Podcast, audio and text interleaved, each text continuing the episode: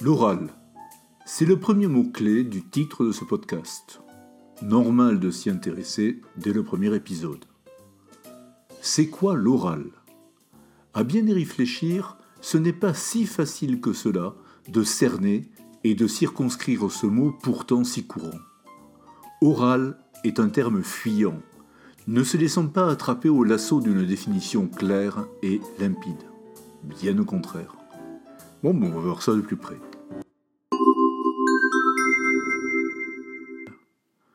Quand je demande à mes étudiants comment définiriez-vous le terme oral, la réponse de loin la plus fréquente est l'oral, c'est quand on parle. Avec d'ailleurs parfois les yeux levés au ciel, style il est quand même grave le prof. C'est vrai, l'oral, c'est quand on parle. Quand on parle à quelqu'un, ou bien quand on se parle à soi-même. Vous savez, la petite voix intérieure, le monologue intérieur, ou mieux peut-être, le dialogue intérieur. L'oral, c'est aussi quand on écoute. C'est certainement la modalité langagière à laquelle tout individu est le plus exposé, continuellement, qu'il soit avec quelqu'un ou tout seul, en tête à tête avec lui-même. Je demande souvent aux étudiants de ne pas se contenter d'une définition aussi vague, de se montrer plus précis. Ils me proposent alors souvent des explications davantage utilitaires. Par exemple, L'oral, c'est quand on communique au moyen de la voix. Ou encore, l'oral, c'est ce qui permet d'interagir grâce à des signes vocaux. Admettez que ce n'est pas mal. Mes étudiants sont familiarisés avec la linguistique et le FLE, le français langue étrangère. Ils vont puiser aux sources, et ils ont tout à fait raison. Malgré cela, je ne suis toujours pas satisfait. Dans leur première définition que je vous rappelle, L'oral, c'est quand on communique au moyen de la voix. Oral est un quasi-synonyme de communication. Or, la communication n'est qu'une partie de ce qui constitue l'oral. De façon très classique, ce terme renvoie à la situation de communication et à tous ses ingrédients. Communication renvoie également aux protagonistes, quels sont leurs rôles, leurs statuts. Nous aurons largement l'occasion d'y revenir dans les prochains épisodes. La deuxième définition paraît plus riche. L'oral, c'est ce qui permet d'interagir grâce à des signes vocaux. Ça, ça le fait. Les signes vocaux sont des entités de sens produites par la voix, euh, disons ce qu'on pourrait appeler des mots. Et là, je mets de gros, gros guillemets, et j'espère qu'aucun linguiste puriste n'écoute, sinon je vais me faire carrément écharper. Passons. Ce qui m'intéresse dans cette euh, tentative de définition, c'est la notion d'interaction. Interaction renvoie à la situation de communication entre deux individus ou davantage. Interaction, c'est euh, ce qui étudie la co-construction du sens par les personnes qui échangent. Parce que le sens se construit au fur et à mesure de l'interaction. Le sens n'est pas donné a priori. Et l'interaction envisage également les aspects et comportements sociaux, les aspects et comportements cognitifs liés à la situation de communication à l'oral. Là encore, c'est envisager une large facette de l'oral, mais cela ne permet pas d'en donner une définition globale. La discussion entre les élèves devient vite passionnée on peut retirer trois constatations de l'ensemble de ces échanges tournant autour de la recherche d'une définition acceptable. D'abord une difficulté à mettre le doigt sur l'oral. Il est là, omniprésent. Mais il est insaisissable, immatériel, volatile. D'où l'impression de tourner autour du pot. Ensuite, on est tenté d'émettre un jugement, un distinguo est vite opéré entre le bon oral et le mauvais oral, et de remarquer que certaines personnes parlent comme des livres, alors que d'autres, au contraire, ne savent pas s'exprimer. Enfin, l'oral peut être cause de gêne, et même parfois de suspicion. Les étudiants, en français langue étrangère, évoquent les accents, les accents régionaux, mais aussi les accents étrangers. Et certains de ces accents sont jugés sympas, d'autres euh, amusants, d'autres encore désagréables ou même carrément agressifs. Donc là, il est temps de calmer le jeu. Et oui, dès qu'on évoque l'oral, les esprits peuvent s'échauffer. Tournons-nous vers les dictionnaires, puisqu'ils incarnent la sagesse. Les dictionnaires envisagent oral comme un adjectif, alors que ici, vous le voyez bien, je le traite comme un substantif, l'oral, par opposition à l'écrit. Ce que font naturellement les linguistes et les enseignants de langue vivante. Le petit Robert propose oral, adjectif, qui se fait, se transmet par la parole. Ah, il y a ici un autre mot-clé, la parole. Oui, mais l'oral, ce n'est pas seulement la parole. Il y a plein d'autres ingrédients que cette brève définition ne prend pas en compte. Quant au petit Larousse, il dit oral, adjectif, fait de vive voix, transmis par la voix, par opposition à écrit. Ça y est, on y est, l'oral est opposé à l'écrit. Cette opposition oral-écrit est une porte d'entrée classique, sauf qu'elle est injuste. L'oral n'a rien à gagner d'être comparé à l'écrit. Il sort toujours perdant de cette confrontation. L'écrit est un produit fini, une sorte de document parfait. Quant à l'oral, c'est une autre paire de manches. Il se construit en direct, et il échappe à la prévisibilité.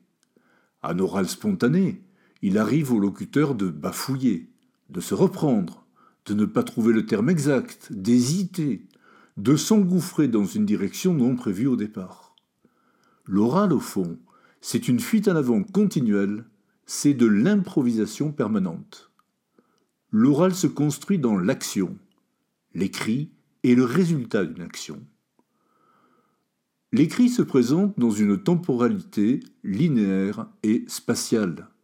Le texte se présente sous forme de paragraphes, eux-mêmes composés de phrases. Le scripteur est censé avoir structuré sa pensée, structuré sa phrase. L'oral se déroule dans la temporalité. Par rapport à l'écrit, il y a un double problème quand on veut analyser ces unités. D'abord, il n'y a pas de mots bien visibles, alors qu'à l'écrit, c'est évident. À l'oral, ce sont des groupes qui sont produits, parfois appelés mots phonétiques. Et ces mots phonétiques n'ont aucune correspondance avec les unités mots que l'on trouve dans un dictionnaire, ou bien qui sont signalés par des espaces blancs dans un texte. Enfin, la phrase qui constitue l'unité maximale d'analyse à l'écrit est totalement inopératoire à l'oral. Il est impossible de segmenter une production orale spontanée en phrases. La phrase n'est pas une unité de l'oral. Enfin, ce qui caractérise l'oral, c'est la prosodie, c'est-à-dire le rythme et l'intonation, que la ponctuation de l'écrit est totalement impuissante à rendre dans toutes ses nuances et sa richesse. Vous l'aurez compris à la lumière de ce qui précède, l'écrit, c'est la garantie d'une certaine stabilité. L'oral, c'est la certitude d'une constante fluctuation. Il nous faut évoquer deux autres points qui participent de cette euh, instabilité chronique. Premier point, les variétés du français, qu'il nous faut envisager avec une vision globale et dynamique, celle de la francophonie, et non pas en se mirant le nombril à l'aune du français hexagonal. En sociolinguistique, on parle de variation, et la variation est omniprésente, revêt différentes formes, la variation contribue à l'hétérogénéité du français oral. Il y a d'abord la variation géographique, ce sont les fameux accents régionaux. Et euh, il y a un Français évoquera volontiers l'accent suisse, l'accent belge, l'accent canadien, etc. Nous avons ensuite la variation sociale. L'accent peut être un révélateur de la classe sociale. Pensez par exemple au fameux accent du titi parisien, je ne pense plus que ça existe vraiment aujourd'hui, opposé à l'accent du 16e arrondissement, le quartier des grands bourgeois. Il y a également une variation générationnelle. En effet, le système sonore est en évolution constante. Et la façon de prononcer certains sons peut varier d'une génération à l'autre. Par exemple, à mon âge, je fais toujours la distinction entre les deux voyelles nasales 1, 1. Je suis certain que beaucoup d'auditeurs n'ont absolument pas entendu pardon, la, distinction que je viens de faire entre 1 et 1. Beaucoup d'éditeurs ont entendu 1, 1. Là, attention, hein, dans le dernier exemple, je n'ai pas fait la distinction. Mais je constate avec tristesse que l'un de mes enfants a carrément laissé tomber la distinction 1-1 qu'il a remplacée au profit de la seule production 1. Tristesse paternelle. Et puis, n'oublions pas la variation idiosyncrasique. Idiosyncrasique, ça veut dire la manière dont chaque individu utilise la parole, donc utilise plutôt la langue, pardon, de façon originale. Et dans ces cas, on pourrait aller jusqu'à dire qu'il y a autant de variétés de français à l'oral qu'il y a de francophones, ce qui fait environ 300 millions d'individus selon les récentes données de l'Observatoire international de la francophonie.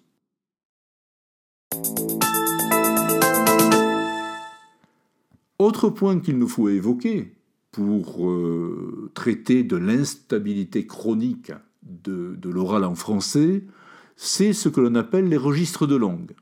En effet, à l'oral, on peut distinguer un français soutenu, un français standard, mais également un français familier ainsi qu'un français populaire. Un locuteur donné peut passer sans préavis d'un registre à l'autre, ou encore user de plusieurs de ces registres dans une situation d'interaction. Ce qui serait impensable à l'écrit où seuls sont tolérés les registres soutenus et courants. Il y a vraiment beaucoup à dire à ce sujet. Vous en découvrirez progressivement les différentes facettes en suivant les prochains épisodes du podcast Oral et Communication. Merci de m'avoir suivi jusque-là. Si ce podcast vous a intéressé, merci de le faire savoir sur les réseaux sociaux. N'hésitez pas à vous inscrire à la lettre d'information du blog Au son du fleu vous pouvez également me laisser un commentaire et, naturellement, vous pouvez vous abonner au flux RSS du podcast. Je remercie Alban Talvinski pour ses compositions musicales libres de droit mises à disposition sur son site pointdevue.net. Je vous remercie et à bientôt pour un prochain épisode.